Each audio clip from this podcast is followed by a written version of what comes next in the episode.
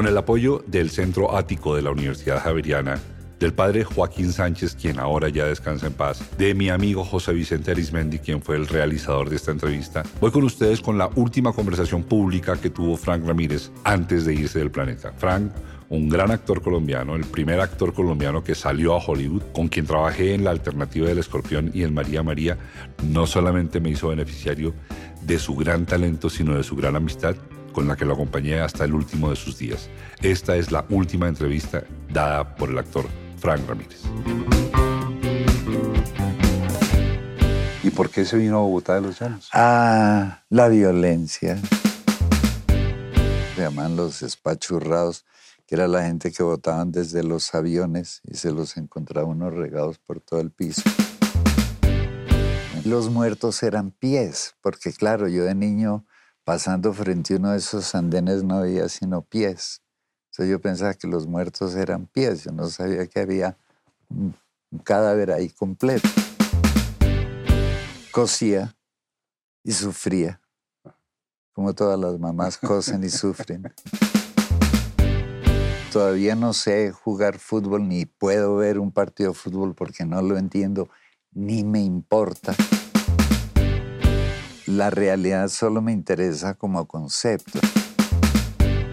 No me gustaba la vida que yo llevaba y quería vivir otras vidas. De un momento a otro, con la bendición de la iglesia y del Partido Conservador, mientras usted mate gente va a tener todo nuestro apoyo. Soy Germán Daniel León, encargado de que esto suene maravillosamente. Los dejo con Mauro y Frank Ramírez. Llanero, adaptado a Bogotá, es decir, no sé cómo sería una palabra compuesta que lo definiera entre llanero y, y bogotano. Llanotano o algo así, no sé. Pero desde muy jovencito en Bogotá, entonces. Sí, sí, por supuesto. ¿Y por qué se vino a Bogotá de los Llanos? Ah, la violencia también, sí.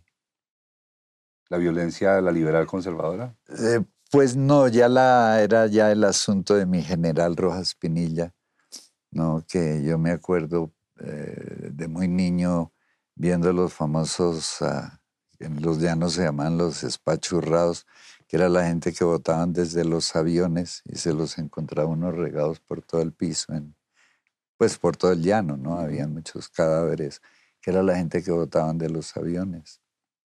O en esos andenes de tierra caliente, esos andenes de cemento altos, que había que subir como tres o cuatro escalones para tener acceso al andén. Tanto que yo pensaba de niño que yo hacía como una, para mí los muertos eran pies, porque claro, yo de niño pasando frente a uno de esos andenes no veía sino pies. Entonces yo pensaba que los muertos eran pies, yo no sabía que había un, cadáver ahí completo, sino yo veía pies. Pero sí, más o menos en esa época fue que vinimos a Bogotá. ¿Cuántos años tenía Frank? ¿Qué? Ocho, nueve, por ahí. ¿Vino con el papá y con la mamá? Sí, y con el hermano. Un hermano mayor, sí. ¿Y ese papá y esa mamá qué hacían en los llanos? Eh, mi papá era del ejército. Él estaba en el ejército.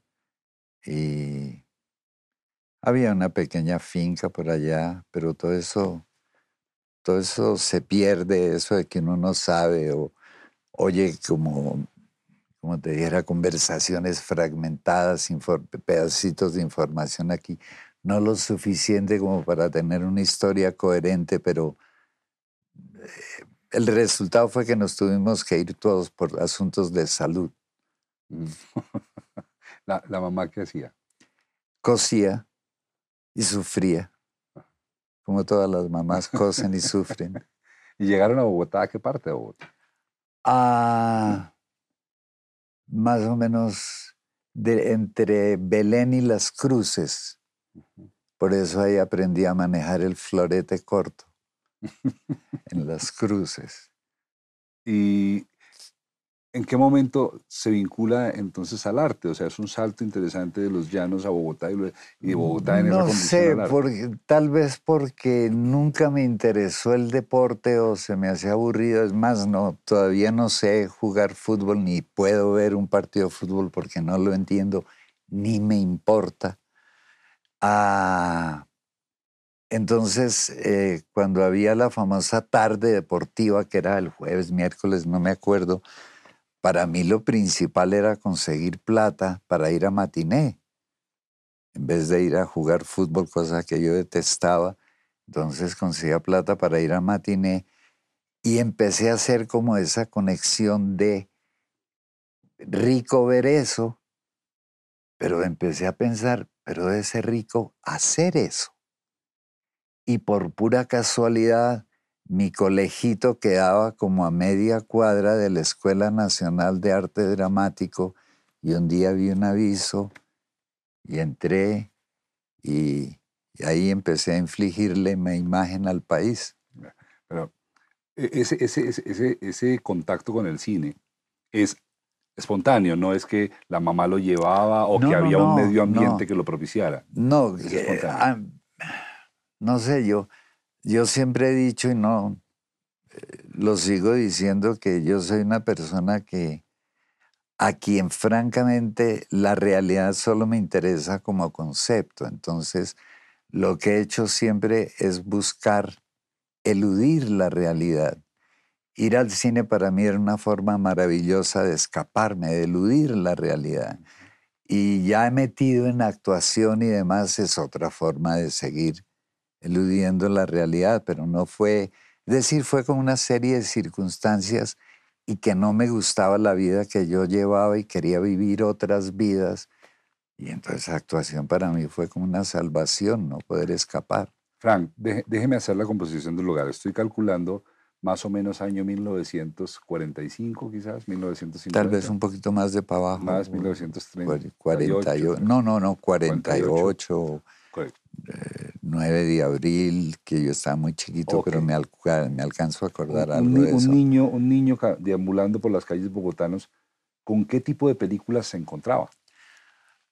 Desafortunadamente las que pasaban en matiné muy barato, que valían no me acuerdo cuántos centavos, en el Teatro Cuba, que siempre anunciaban unos dobles de películas y uno decía, uy, no, yo me tengo que levantar esa plata. Y uno hacía de todo, vendía botellas, chalequeaba a la mamá, lo que fuera para poder ir a, a matiné. Y siempre uno, siempre el teatro fallaba y ponía la misma película y yo ya la, tanto que todavía me acuerdo el título, el título era la Amada Inmóvil, una película argentina con Narciso Ibáñez Menta. Y eso cada vez que salían los créditos de esa película, media luneta del teatro desaparecía porque todo el mundo, no roben, y dele a. Pero era eso, era porque siempre cambiaban el programa y no tenían sino esa, la Amada Inmóvil con el señor Narciso Ibáñez Menta, tipo con una cara seria, sí, todo tenaz. Pero era eso. Bueno, ese es el tipo de películas que se encontraba. Pero entiendo que, el, ejercicio era escaparse. Inicialmente, ir cine, meterse en este espacio cerrado y oscuro. oscuro, maravilloso. Y después le provocó meterse ya a, lo, a, la pantalla. A lo que pasaba detrás, sí. Y se encuentra con la Escuela Nacional de Arte Dramático. Y ahí me, me meto a la Escuela Nacional de Arte Dirigida Dramático. por Víctor Por Víctor Mayarino Padre, sí. ¿Cuántos años tenía usted en ese momento? unos 13, 12, por ahí más o menos. Eh, ¿Por, qué no, no sé? Me estoy haciendo la idea, me puedo estar equivocando, de un niño solo, un niño solo que caminaba, que se encontraba. Sí, completamente solo. Es más, no, no, no me, no, no. Yo soy uno de esos pocos animalitos que no siente autocompasión. Me gustaba estar solo porque andaba yo en mi propio mundo, porque lo que me rodeaba como que me no me gustaba nada. Entonces andar solo era como era como un remedio, era como lo que me apaciguaba, me calmaba. Golpea la escuela, entra, hijo de vecino, o sea, nada. Exacto, no, entro a hacer eh, mi examen de admisión con un poema, no, un poema, no, un fragmento de un de un monólogo de Cirano y uno de los profesores era, de los profesores era Casimiro Eiger, muy recordado porque fue uno de los primeros en tener una, una galería de arte abajo de la Biblioteca Nacional, eh, un edificio que ya no existe. Eh, ahí tenía él una pequeña galería y él fue uno de los primeros que cuando yo hice el examen de admisión con ese fragmento del poema de, de del fragmento del Cirano, tipo dijo, este pelado nunca va a poder ser actor y a mí no es, si me que no, a mí no es sino que me digan, usted no puede. Y yo, ¿cómo que así que no puedo? Y entré y me quedé muy a pesar de Casimiro Eiger. ¿Y, y alcanza a recordar algo del poema? No, ¿Y por qué se lo sabía entonces? ¿Lo estudió para eso? Lo estudié para eso. Conseguí, me fui a, creo que a la Lerner y Etae, Cirano, porque había visto la película hacía muy poco en una sala de cine, en una sala muy bella, qué lástima que la hayan tumbado, yo la recuerdo como muy bella, en una sala que quedaba en la calle 17, arribita de la carrera séptima. No, no, no, calle 17 frente a la cigarrería o eh, salchichería liso, como se llama, una pescadería. Puro enfrente quedaba, un, quedaba como en un recoveco y era como un teatro muy italiano con balcones.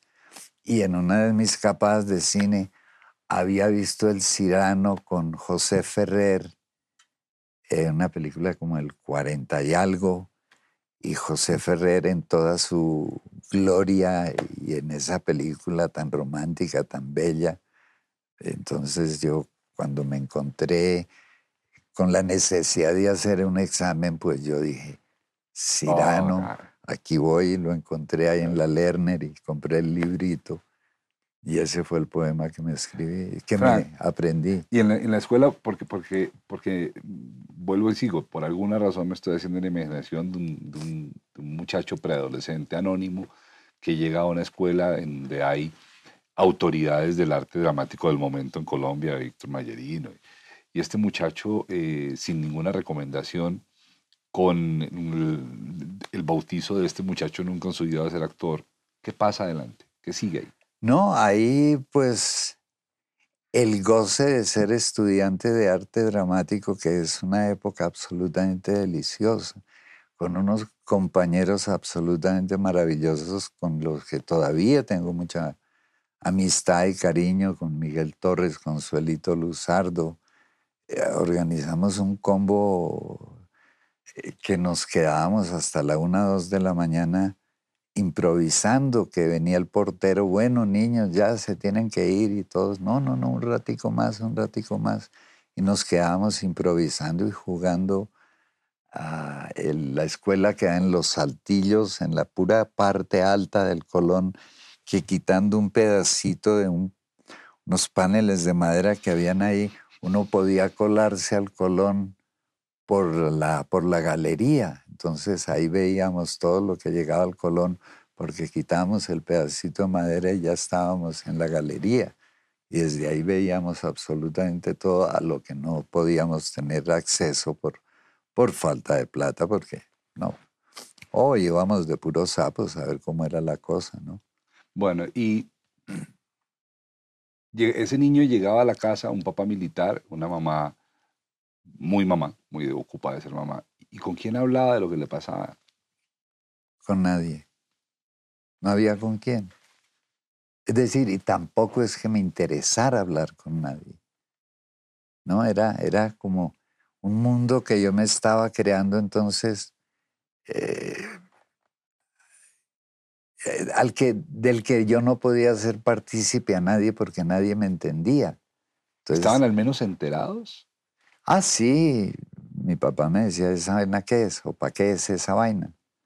Y mi, y mi mamá decía, no, si a mi hijito le gusta, pues. ¿La plata para pagarlo de dónde salía? Yo dibujaba ah, y hacía cualquier cosa en el colegio, siempre dibujaba, les hacía retratos a las novias de los compañeros que me traían esas foticos chiquitas entonces yo las dibujaba de cuerpo completo, en pelota valía más. Entonces, como la quiere en pelota, le vale tanto, senos grandes, senos chiquitos, habían ciertas tarifas establecidas.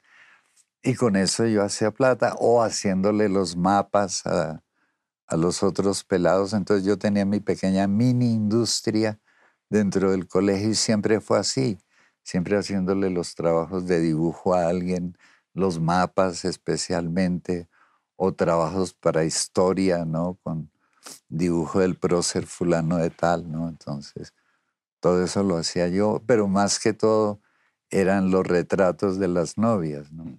Y si el tipo quería aparecer en el retrato, eso subía el, precio bastante, ¿saben? El precio era proporcional a la acción que estuvieran desarrollando en papel. Eso, eso sigue pasando, eso sigue pasando, Frank. Eh, no es que sea un lado oculto, quizás es un lado muy, muy elevado de su, de su vida. Eh, es un gran pintor. Su casa es una galería eh, estupenda, estupenda de obras que particularmente a mí me resultan hermosas y, y, sigue pasando un poco lo mismo. Yo creo que en sus cuadros de hoy en día estamos muchos y muchas de sus amigos. Por supuesto, sí, no sé. El tema sigue siendo lo mismo, señoras desnudas, que es mucho más interesante que hacer novelas. Frank, ¿cómo, cómo, cómo se enseñaba teatro en esa época? O sea, porque para, los que conocemos, lo que los conocemos tanto, y yo particularmente me aprecio de, conocerlo como actor, porque pues nos conocimos así trabajando juntos. Eh, usted es un hombre con puntos de vista eh, generalmente controversiales y claros. No los negocia a menos que se le convenza. Eh, tiene posiciones transparentes frente a ciertas cosas de la vida. Entonces, me estoy tratando de imaginar a Frank a esa edad, con estas grandes autoridades del teatro, diciéndole cómo hacer las cosas, cómo se enseñaba el teatro en aquella ah, no, época. eso era, pues, era muy precario, porque Víctor Mallarino, pues con todos sus esfuerzos, pues él venía de una escuela completamente española y el España de Franco, por supuesto, pues entonces era un teatro muy, muy viejo, muy pasado de moda, muy horrible. Y por el otro lado teníamos unos profesores, eh, un profesor de apellido Pineda que nos daba voz, Casimiro Eger que nos daba historia del arte y nos ponía películas. Ah, ah, yo me acuerdo haber eh, visto por él haber visto casi todas las películas de Laurence Olivier, desafortunadamente sin títulos, sin subtítulos, entonces queda uno en las nubes, pero las veía al menos, ¿no? Entonces siempre había como, no, tiene que haber como otra forma, otra técnica. Y por otros lados teníamos unos profesores muy raros como Harry Geithner, el papá de Aura Cristina eh, conocida actriz ahora, Ah, pero en ese, ese señor de profesor pues era muy triste. Lo único es que teniendo acceso al Colón, como te decía, quitando un, pedacito de madera ahí en, en, un salón de la escuela, podíamos entrar y ver, pues ahí pudimos ver, eh, yo me acuerdo haber visto a Helen Hayes y su compañía de teatro cuando vino a Colombia, eh, que hizo el zoológico de cristal, eh, vino también Jean-Louis Barrault, que también lo pude ver. Eh, ¿Quién más? Ah, hay un actor italiano maravilloso, ahorita se me olvida el nombre, que vino con el TPI Teatro Popular, Vittorio Gassman. Eh, entonces podía, podíamos ver eso, ¿no?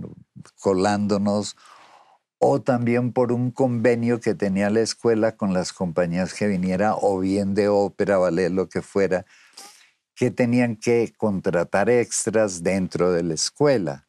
Entonces nos contrataban de extras, entonces ya podía uno estar en escena, eh, pues de extra, pero podía estar uno ahí dentro de una obra de teatro.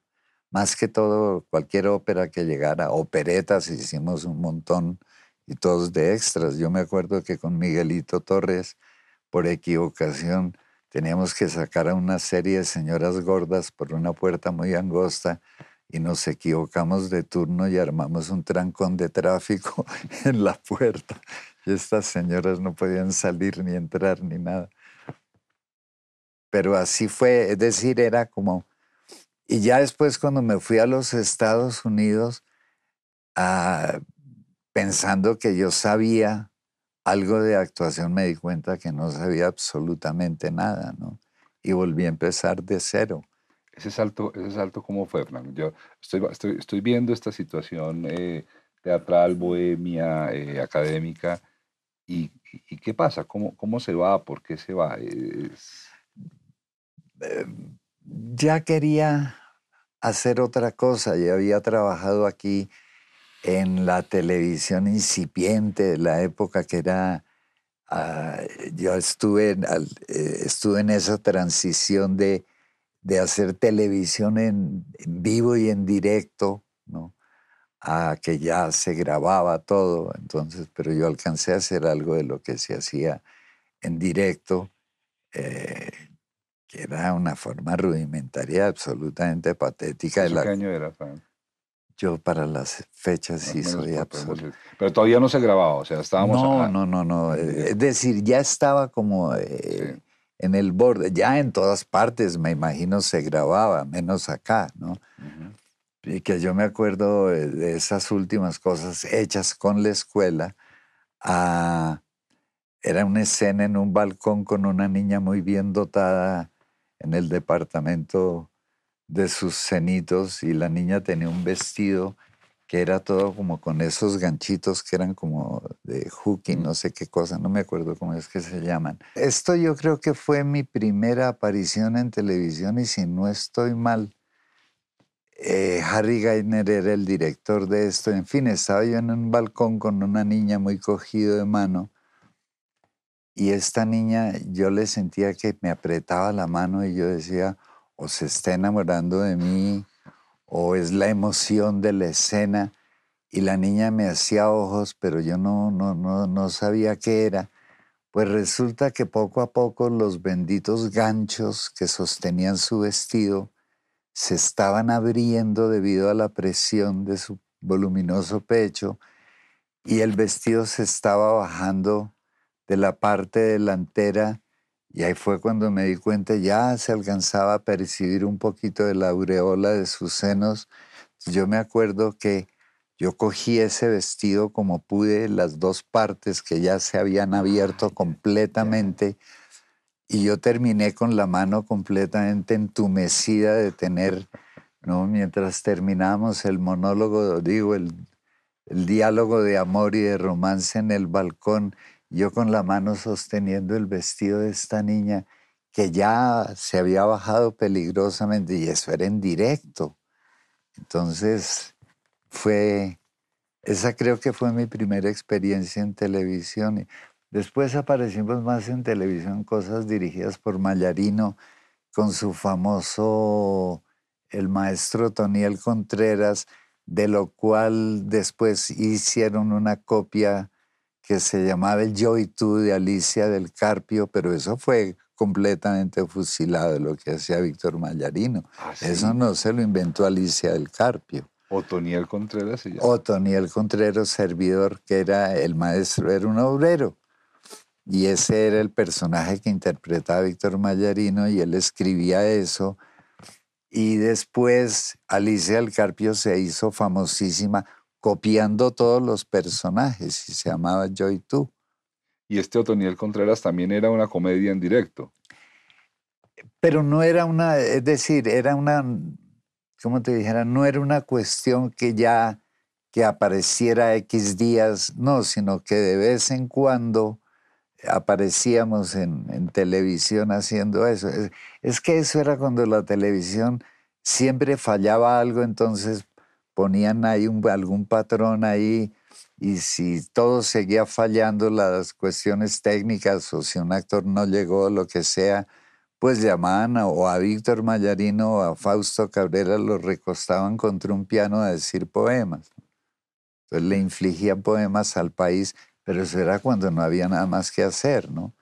Entonces de vez en cuando nos llevaban alumnos de la escuela y hacíamos eso en televisión. ¿Eso era pago? ¿Había pago por eh, Si había pago era mínimo, pero yo no me acuerdo haber recibido nunca un peso de eso. No, no me acuerdo haber recibido plata de eso. Y esa, esa, esa primera etapa, digamos, cruda, tanto de la televisión como de la actuación en televisión, eh, ¿Usted la trunca con el viaje a los Estados Unidos? Eh, no, ya después empezaron a hacerse otras cosas en televisión, lo empecé a hacer ya cuando se empezó a grabar y, ya ahí empecé a hacer otras cosas en televisión. Solo que todo era, es decir, era como tan pobre todo, como de cartón. Y además que como era la televisión estatal, eh, los sueldos, la plata no llegaba nunca. Entonces, cuando llegaba la plata ya uno debía el triple de lo que le iban a pagar a uno y por ahí estaría uno tomando café o un trago en alguna cantina, en algún lado, y llegaba alguien blanco y decía, está pagando. Entonces todo el mundo a correr allá para recibir su platica de seis, ocho meses, una cosa así tenaz. No, es decir, no se podía, literalmente no se podía vivir de la televisión. Y ya en ese entonces yo ya había decidido irme y me fui para los Estados Unidos. ¿Por qué se tomó esa decisión? Era difícil tomar esa decisión en aquel momento del país, ¿no? Pues, no sé, yo vi como, eh, pues la leyenda del Actors Studio, ya habiendo visto a James Dean, a Marlon Brando y todo eso, no, yo dije, no, pues yo tengo que irme allá a estudiar, a como de lugar. Y ya me fui. Frank, usted estaba empeñado en meterse entre esa pantalla. Ah, no, pero a como diera lugar. Muy terco, por ¿no? Ah, no, por su obstinado, pero a morir. ¿Sí se acuerda en qué año se fue? Yo me acuerdo que el año exacto no me acuerdo, pero tal vez tú que eres partidario de los Beatles, como todos lo saben, o lo deben saber, eh, en, la, en el mismo diciembre que llegaron los Beatles a Nueva York, llegué yo a Nueva York, solo que el recibimiento de ellos fue maravilloso. Eso fue en 1964, un año después de que mataron a Kennedy. En ese mismo año llegué yo allá, solo que el recibimiento de ellos fue, ¡ah! y el mío fue, eh". y llegó a Nueva York. Bueno, ¿cómo? Tenía una noviecita ya, cosa que ayudaba mucho. ¿Y cómo la consiguió? ¿Por carta o la conoció acá? No, la había conocido acá una niña que vino con, ¿cómo es que se llama eso? Los cuerpos de paz. Y ella sí era un cuerpo de paz. Sí, eso sí, ¿para qué? Norteamericano. Uh, sí. sí. ¿Y vivía en Nueva York? Sí. Y se va a Nueva York y ella es su, su anfitriona. ¿Cómo no? Cuerpo de paz, se llama. Ah, ok, ok, la entrada no, yo pensé que la entrada era un poco más árida, me estaba imaginando una cosa. No, yo siempre he sido tramposo y, y pude llegar bien. Sí. Y llegó con papeles en esa época. Ah, sí, sí, sí, es decir, eh, es que no era tan complicado, porque para empezar los gringos en su infinita ignorancia, todavía, y yo creo que sigue siendo igual hoy, eh, que uno decía Colombia y esa vaina dónde es y allá que comen tortillas y, y eso dónde queda, allá que hablan español, ¿no? No le toca decir, no, eso es bajando de Panamá, mano derecha, primer país así raro, ese es Colombia. Ah, ahora ya por supuesto todo el mundo sabe dónde es Colombia y por qué es conocida Colombia. Pero en ese entonces nadie sabía qué era, ni dónde era, ni, ni qué se vendía, ni qué se hacía aquí.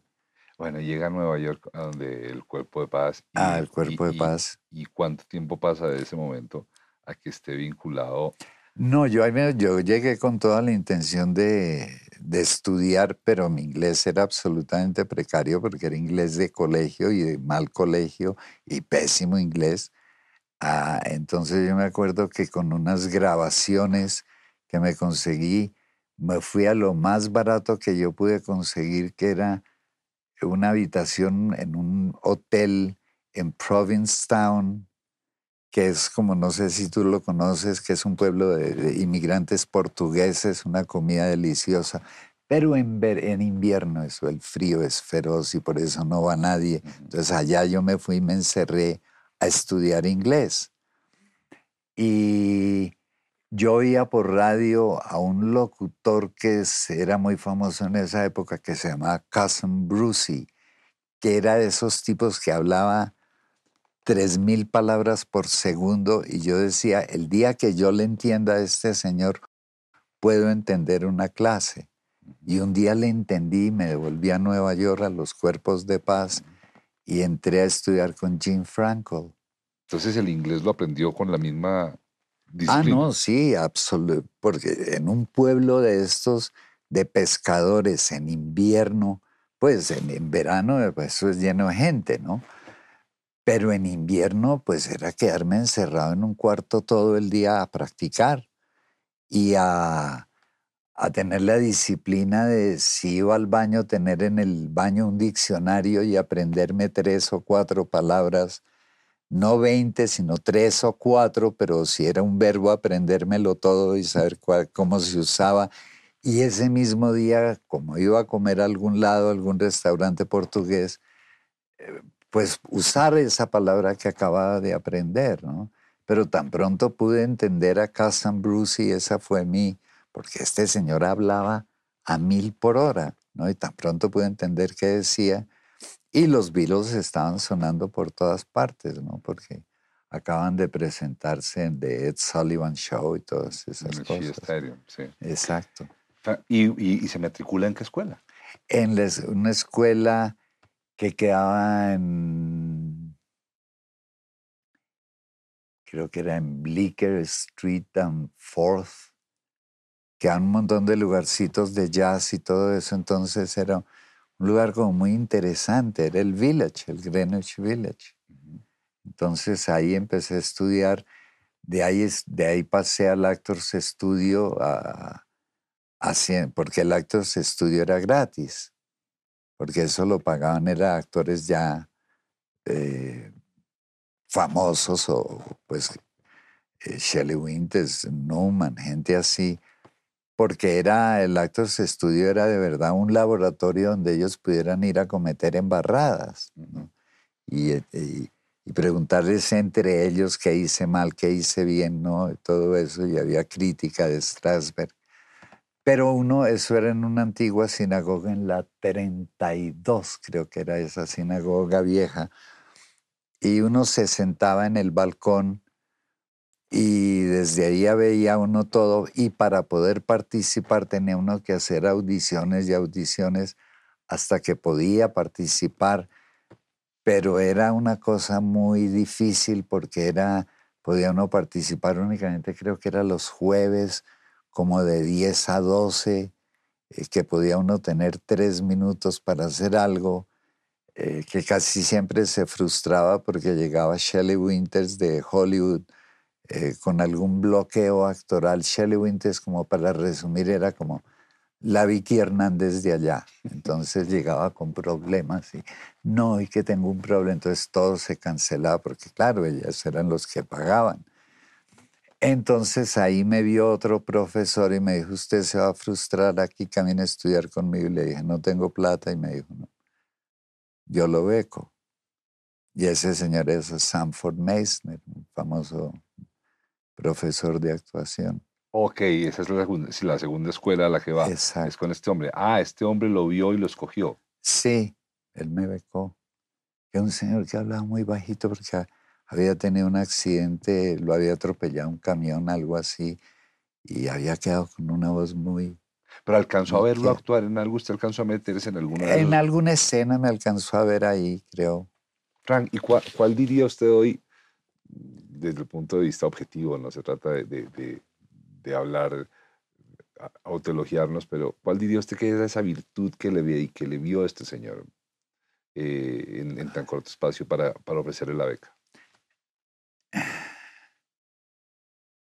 Yo creo que el hambre de hacer algo, el, el, afán de hacer algo que en algunos momentos yo creo que fui, que hasta me pude pasar de la línea porque en esa en esa época, cuando estaba ahí en la escuela, estrenaron una película que, si mal no me acuerdo, se llamaba El Oscar, donde había un actor, era sobre actores, y había un actor tan ambicioso que no me acuerdo quién era quién fue el que interpretó eso. Bueno, un actor tan ambicioso, con mucha calle, eh, que el tipo pasaba por encima de su propia mamá para lograr su objetivo. Y unos compañeros me dijeron, ah, estuvimos en un estreno de una película anoche y vimos casi tu, tu biografía. Y es más, el personaje se llamaba Frank. Y fui yo a ver la película y, uh, Eso es lo que están viendo de mí. sí, que ya me estaba, es decir, que podía literalmente pasar por encima de quien fuera para lograr lo que yo quería. ¿Y, si sí era así, cree usted? Sí, sí, completamente, sí. No, sí, seguro que sí. Es decir, era una ambición completamente desmedida que yo tengo que hacer lo que necesito hacer y lo que quiero hacer. Y quien se ponga por delante me lo llevo. Y lo estaba haciendo con seguridad porque lo notaron todos mis compañeros. ¿no? ¿Y, ese reflejo lo frenó? Lo... ¿Qué pasó ahí? Cogí más impulso y seguí haciendo lo mismo. Porque como hoy, no, pues ya había logrado cosas, ya había eh, con esta cara que vaina, pero ya había hecho Romeo en, en teatro con Joe Papp, ¿no? que Royal, eh, digo, de, de Theater in the Park, que era muy famoso, y él lo hizo famoso, ese productor de teatro. Eh, ahí hice Romeo y Julieta y trabajé en la pieza maldita, también trabajé ahí. Macbeth. Sí. ¿Por qué es Macbeth la pieza maldita? porque desde su estreno se rumora o se ha tenido la leyenda que siempre han pasado, ha tenido problemas. es decir, hay muchos rumores, muchas leyendas que uno no sabe dónde es de verdad, pero que esa pieza siempre ha tenido problemas durante el montaje o durante su desarrollo, porque dicen que una vez en uno de los duelos una espada se partió y una señora en primera fila fue sacrificada. Entonces eh, también trabajé en eso.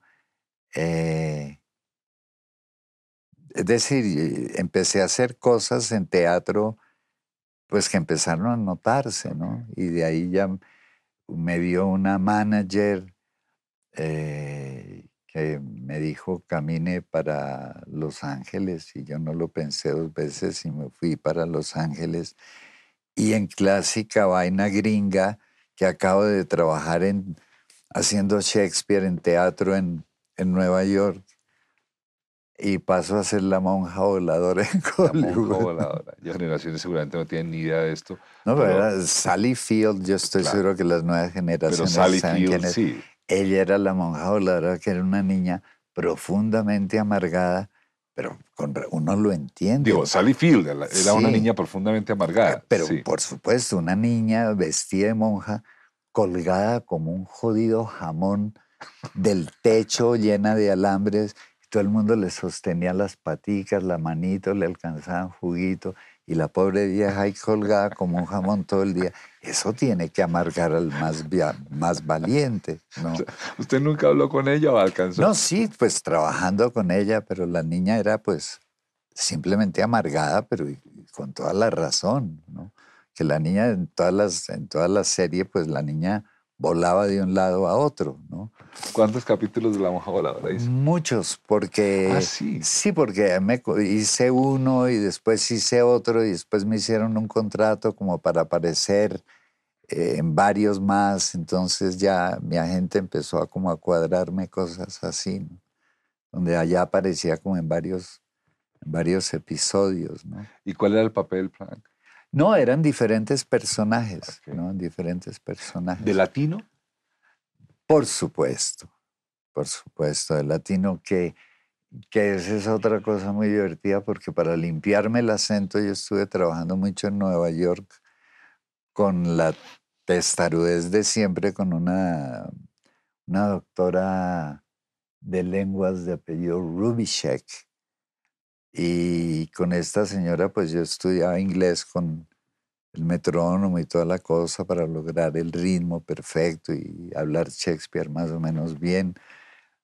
Y después en Hollywood, pues ya los productores me decían, pero usted habla mejor inglés que yo. Bueno, hermano, págueme, contráteme y verá que le pongo un acento espantoso, pero primero pague, contráteme y verá que yo lo puedo traer.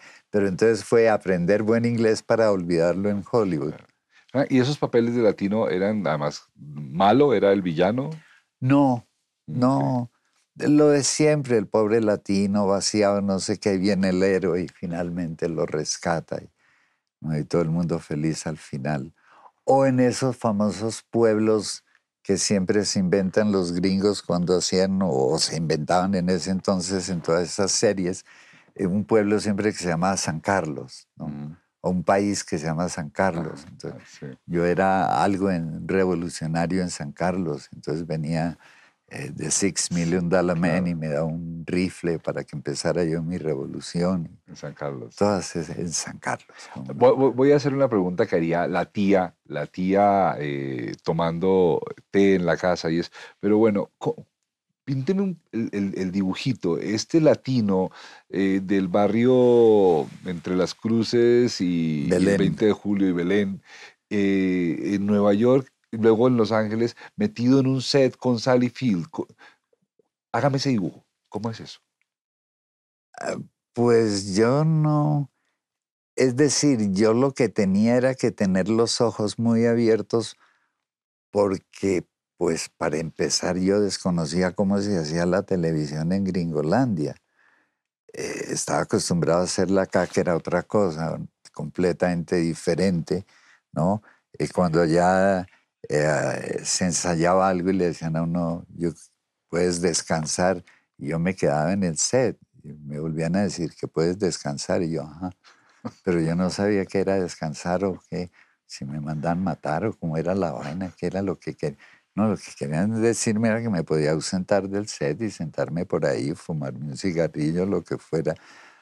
Pero yo quería era permanecer ahí para ver todo, ¿no? Esto era en cine, ¿no es cierto? Cine. Eh, Es que allá la- se hacía, no sé, ahora me imagino que igual o ya pudo haber cambiado, pero todo se hacía filmado, ¿no? Pues por eso es que la calidad de lo que el producto gringo nunca bajaban porque tú sabes que de un negativo de cine se pueden hacer infinidad de copias y no, y la calidad no, no, no disminuye, no se pierde, no se va a ningún lado, no se daña. Pero eso era así, era todo filmado. Entonces ahí empezaba yo a hacer sapo y hacerme muy amigo del camarógrafo y este lente para qué es y cómo se llama y qué. Y los tipos siempre son muy generosos cuando uno se interesa en su trabajo y empiezan a mostrarle a uno eh, que eh, pues la óptica de cada lente, este lente hace esto, este lente hace esto. Y así yo me iba metiendo con todo el mundo. Pues primero también para no sentirme ajeno en una atmósfera que yo no controlaba y no conocía.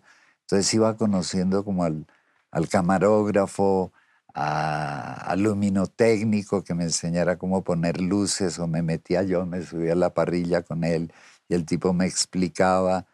Pero era también una forma de conocer y a la vez de no sentirme yo como tan perdido en un, entre un montón de maquinaria que yo completamente desconocía. Y, y- y la, y la aproximación se hacía desde, desde allí, pregunto, porque el contacto con sus colegas actores era distante. Allí sí es era- que allá no, como te contaba antes, es, el contacto es mínimo porque por puras cuestiones de seguro a uno lo sacan del set. Uno terminó de hacer una toma y lo sacan y quieren que uno esté y allá tiene que estar uno por disciplina y por contrato y por demás. En su tráiler le dan a uno un cuartico pequeño donde hay una camita, un tocador, un baño y algo de música y uno se parquea a estudiar, a dormir, a lo que sea, pero ahí es donde te quieren porque en el momento en que te necesite tocan, ya estamos listos, camine. Pero uno no conoce a nadie, ¿no? Porque cada uno está en su cubículo y va uno únicamente al set a hacer un plano y ya, se acabó el plano, chao, váyase para su cuartico y, y estése ahí quieto. Entonces no, uno trabaja con mucha gente, pero no la conoce. ¿no? Y Glenn Ford en toda su gloriosa antipatía, que el mismo Marlon Brando raja de él, ¿no? dice que fue el peor, la peor, el peor actor con el que él tuvo la mala suerte de trabajar. Era muy antipático el hombre. Horrible. Que si él tenía que darte, por ejemplo, en esto, yo me acuerdo que él tenía que darme un cigarro y el tipo nunca me lo dio. Lo tiraba al piso. Es decir, cosas absolutamente innecesarias, ¿no? Y si él, él, por ejemplo, si le iban a hacer, a, si le, me iban a hacer un close-up, el tipo se iba y le decía al director, alguna cosa y ya no había close-up para mí, entonces yo llamaba a mi agente y le decía, oiga, ah, me iban a hacer un close-up y Ford no dejó y el, mi agente, tranquilo, no te preocupes. Y después, claro, cuando empezaron a editar la película ya por pura gramática, pero aquí falta, aquí falta pietaje, aquí falta un close-up de este tipo, porque va de aquí a aquí, ahí tiene que haber un close-up de este tipo y no hay. Entonces me contrataron por dos semanas a hacer un, poco de escenas yo solo con un pedazo, fragmentos de escenografía, yo le, alguien leyendo, dándome el pie y yo haciendo mi close-up ahí, me pagaron más de lo que me habían pagado por toda la película por dos semanas de trabajo, haciendo solo close-ups. Y, hay otra cosa además ah, eh, que me, viendo la película me pareció interesante. Está usted maquillado de muy moreno. Estaba quemado del sol y muy moreno, entonces es que esto me vino a la memoria porque una vez canaleando una noche en mi casa, yo empecé a ver unos paisajes y vi a, Warren Oates, ¿no? que también trabajó en esta película, eh, bueno, vi a Glenn Ford y a Keenan Wynn, yo, yo, yo, conozco esto, yo he visto esto en algún lado, ¿qué es? Y de golpe me veo yo, y fue una sorpresa tenaz porque maquillado de oscuro y quemado el sol y maquillado son puros dientes y ojos, ¿no? Y un montón de pelo así, tenaz, ¿no? Fue divertido. Pero eso fue como el año pasado, algo así que yo, ah, véalo ahí, ¿no? ¿Cuánto duró el rodaje de esta película? Como un mes largo, mes y medio. Es una película de Disney. Sí. Ajá. Dirigida por quién, recuerda? Dan O'Hurley, pero creo que el nombre de él eh, siempre se le llamaba Dan O'Hurley, pero tú me aclaraste hace un rato que el nombre es otro. No, no, no, es ese. sí. ¿Y, ¿Y mm, fue un éxito de taquilla? No, pasó como debía pasar fuertemente esa... Es más, no le hicieron ni siquiera un gran estreno, sino fue en los estudios Disney a un estreno así únicamente para los directamente implicados y, y ahí murió, ¿no? Pero eh, en taquilla creo que hizo por ahí tres dólares con 20, algo así.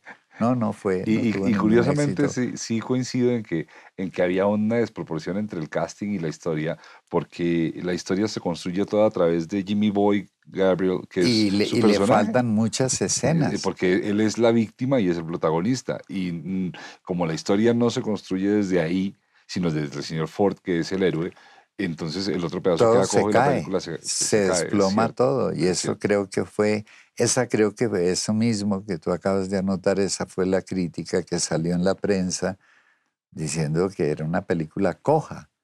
Porque, por ejemplo, al puro final de la película, si no me acuerdo mal, había como una...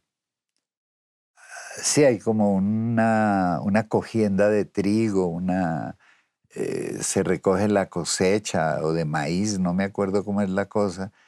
Y después de que este tipo supuestamente ayuda a este muchachito a salir de la cárcel, este muchachito no va a ayudarle al, porque hasta allá no llegó la plata o no llegó el contrato o no se le dio la gana a Glenn Ford de que yo estuviera ahí, no sé. La película tiene un par de cosas que me llamaron la atención. Uno de ellos es que eh, Glenn Ford, el, el personaje, defiende a los indios. Sí. Es una película a favor de los indios y en contra de la violencia blanca contra los indios. Ya empezaba a, variar el mito de que los indios eran los malos. sí. Y la, la, la, otra cosa que me llamó la atención es que hay un parlamento de la película altamente violento que hoy en día no pasaría, y es que cuando los niños los niños van a hablar con Jimmy eh, Boy, el, el Ah, cuando se lo encuentran por ahí. Eh, eh, y entonces él, ellos le dicen que le van a ayudar, que los espere, que ellos le van a traer comida mañana. Él les dice, ok, pero si ustedes llegan a hablar de mí y les señala el rifle diciéndole los mato. Sí. o sea, es el, protagonista, la víctima amenazando a un par de niños un par los va a coger a rifle. Sí, si no me traen agua, mueren. Sí, sí. ¿Esa fue la primera película? Esa fue la primera película que yo hice, sí.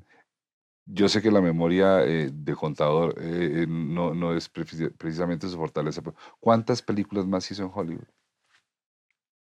Unas seis, creo. Sí, unas seis. ¿Y de esas cuál es memorable? ¿Cuál se llevó en el corazón por alguna razón positiva o negativa? No, yo, eh, es que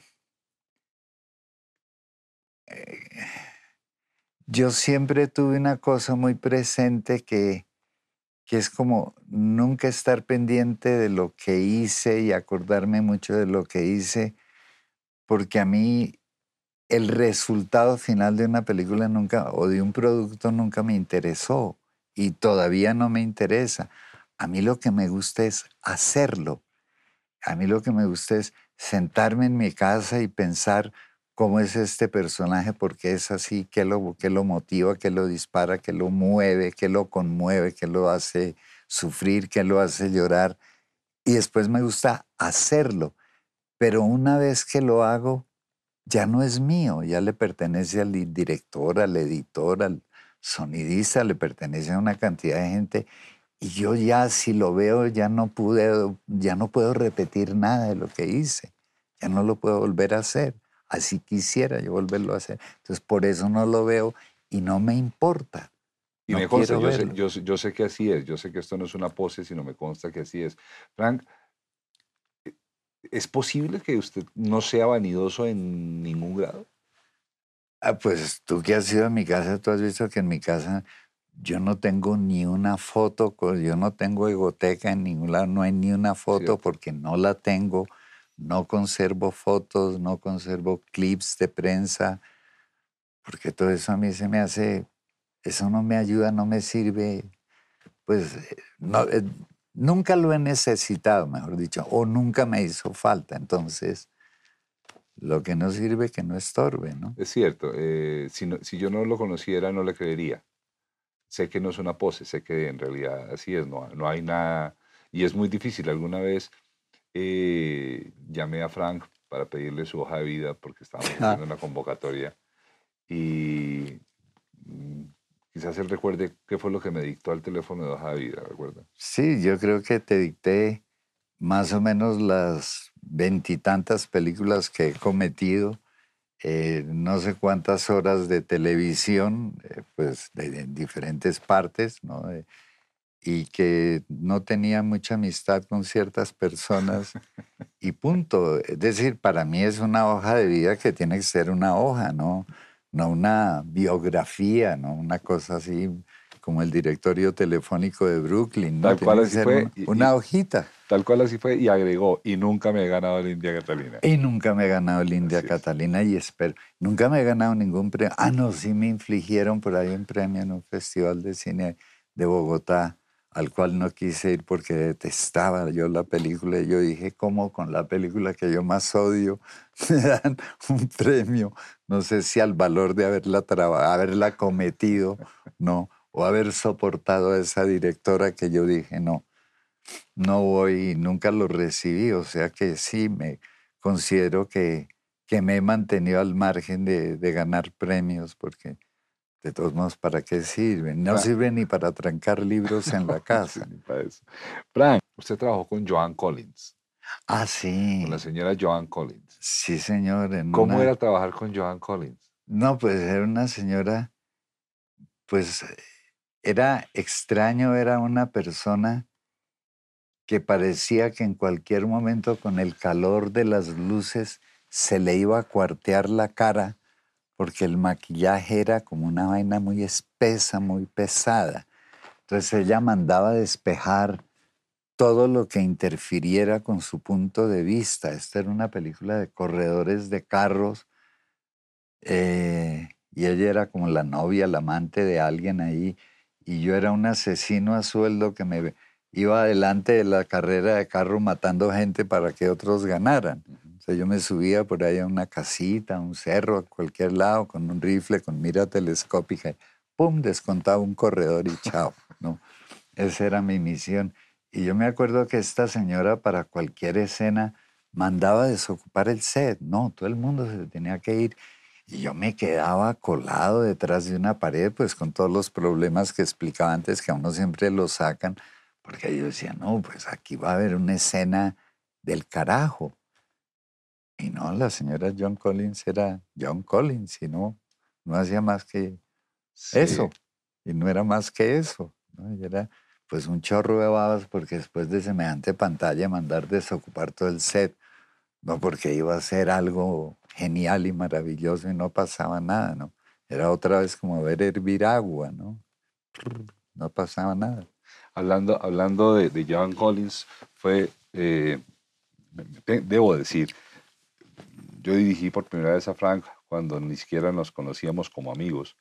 Y, el, haberlo dirigido en la alternativa del escorpión y luego en María María, donde ya éramos amigos, ha sido un, permanente curso de entrenamiento sobre, sobre el arte de la vida, aplicado a, veces al arte de la dirección. Y hablando de John Collins, Frank me dijo, me dijo, es ese tipo de actores y actrices cuyo show lo hacen afuera del set, pero ah, cuando llegan al set no pasa nada. Y, y, es, es, es, es, muy común que el show se haga afuera del set. Es, es decir, es, es como una forma de hacer ver que lo que hacen es muy difícil, muy complicado, una cosa tan supremamente complicada que no la pueden hacer sino ellos, pero la pelea es porque el vestuario está mal, ¿no? porque el quiebre del pantalón no está donde debe estar, o, o por esa luz no me gusta, o aquel técnico tiene mal aliento, cualquier pendejada para crear caos, pero en sí el trabajo es, ah, y no pasó nada, ¿no? Entonces el show es como afuera, ¿no? Pero adentro nada, ¿no? En el set nada. Frank, Cóndores no entierran todos los días de Francisco Norden es, desde mi punto de vista, eh, la primera gran película seria colombiana. Y creo que después de Cóndores pasaron muchos años, hasta hace muy poco quizás aparecieron películas que puedan ponerse al lado de Cóndores. Hábleme de, la historia de Cóndores, cómo se vincula, qué pasó con ese personaje. Pues yo estaba aquí haciendo algo, no me acuerdo, cree que, no sé si a la mala hora o algo, y un señor que yo no conocía me seguía dejando mensajes en, en el hotel y yo, pero este señor, ¿quién es? Yo no lo conozco. Hasta que un día una niña del hotel me dice, mire, este señor o me va a enloquecer o me va a matar. Si usted no se comunica con él, espérese, yo lo llamo y lo llamó por teléfono y nos pusimos una cita y ahí conocí a Pacho y me dio el guion y yo lo leí esa misma noche y yo dije, sí, me interesa hacerlo y el tipo empezó, bueno, pero firmemos un contrato, hagamos un, papel, algo, ¿cómo sé yo que usted de verdad va a venir a hacer esto? Y le dije, no, porque yo le digo que voy a venir a hacerlo y eso para mí es más que suficiente. Y el tipo no me creía cuando yo le dije, ya, le doy la mano y eso, ya me comprometí, lo hago. Y así fue como lo hice, pero yo no sabía quién era él ni qué había hecho, sino que me gustó el guion, me gustó la historia y que claro, por cuestiones de, lecturas y demás, yo sabía quién era León María Lozano y demás, pero yo no sabía la, trayectoria de Francisco ni qué había hecho, no sabía que era un gran documentalista ni nada de eso.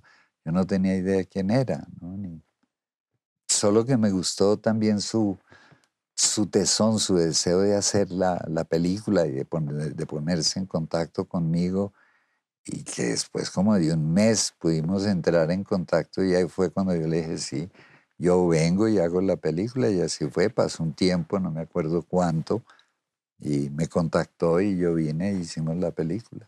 León María Lozano era eh, líder eh, durante la violencia liberal conservadora y era un líder conservador eh, que pasó a la historia precisamente por, por, por descarnado, por cruel. Sí. Mm, y en, la, entrevista que se encuentra en internet hecha por Víctor Gaviria, hay una, hay una explicación muy, muy rica de cómo construyó usted el personaje.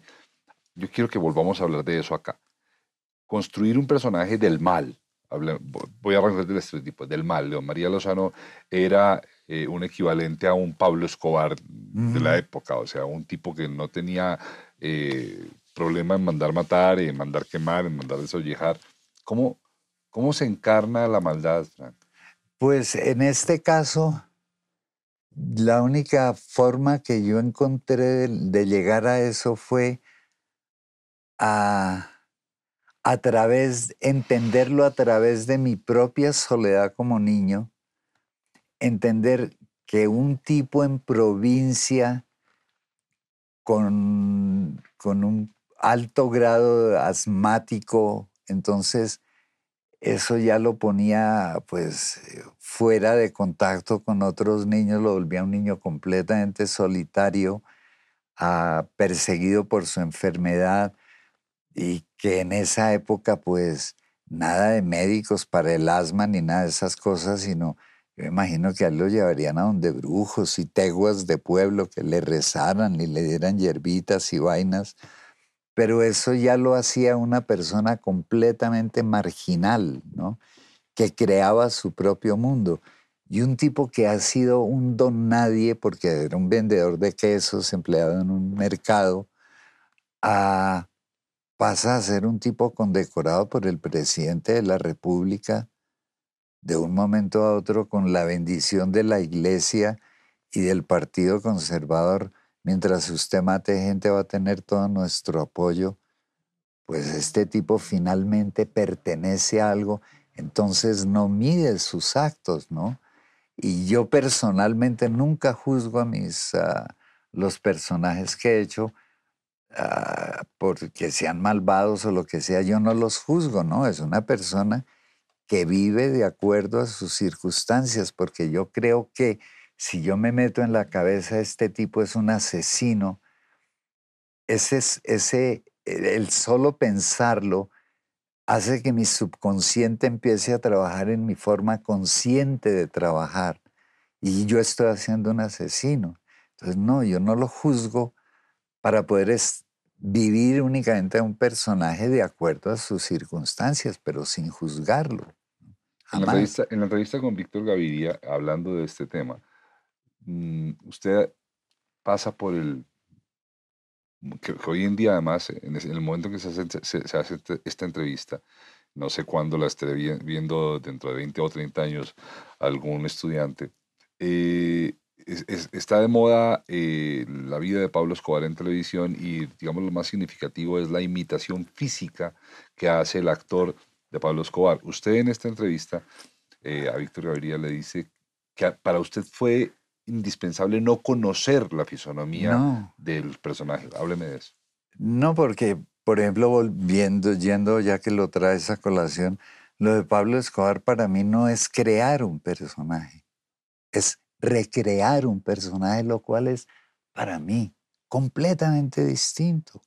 Porque si tú tienes una serie una cantidad infinita de, películas, de videos, de grabaciones de sonido, donde lo puedes ver cómo se mueve, cómo habla, cómo todo. Eso no es crear un personaje, eso es recrearlo, es coger algo y copiarlo lo más próximo al, al, original posible, pero no es crear un personaje, es recrearlo. Entonces yo a propósito, yo no quería saber nunca cómo era León María Lozano y tengo entendido que físicamente éramos afortunadamente completamente diferentes.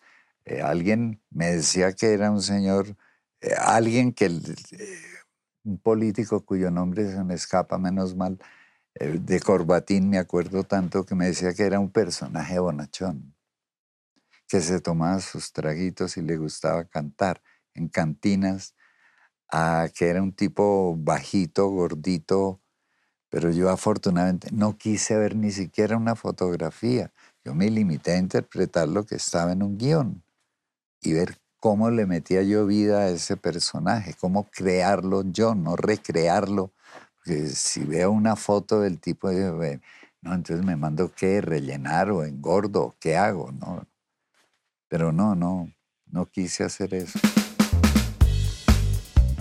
Debo confesar que hablar con personas como Frank tiene su misterio. No son muy buenos hablando de ellos mismos. Entonces hay que hacer un ejercicio fuerte de convicción para que suelten la lengua.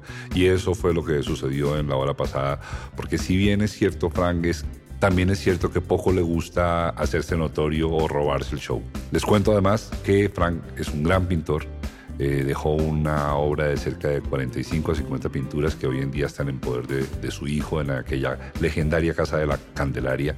De esas obras yo tengo dos que en su momento él me dio y que me hacen muy feliz cuando las veo en la sala de mi casa.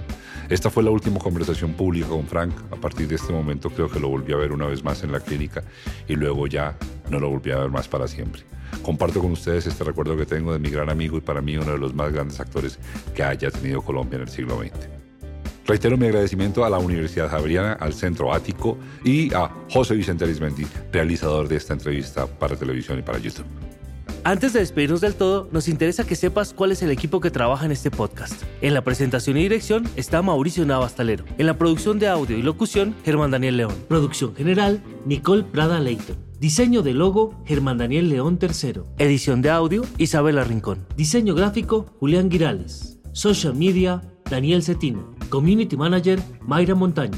Postproducción, Ana Moreno y Juan Pablo Vargas. Coordinación de postproducción, Angie Barros Martínez.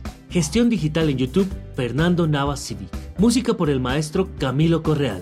Esta entrevista fue realizada en el Centro Ático de la Universidad Javeriana. Este es un contenido de Valencia Producciones. Si te gustó este podcast, danos like y suscríbete. Así te enterarás de los siguientes episodios. Y si no te gustó, mándaselo a tus enemigos. Igual nos sirve que nos escuchen. Muchas gracias. Chao.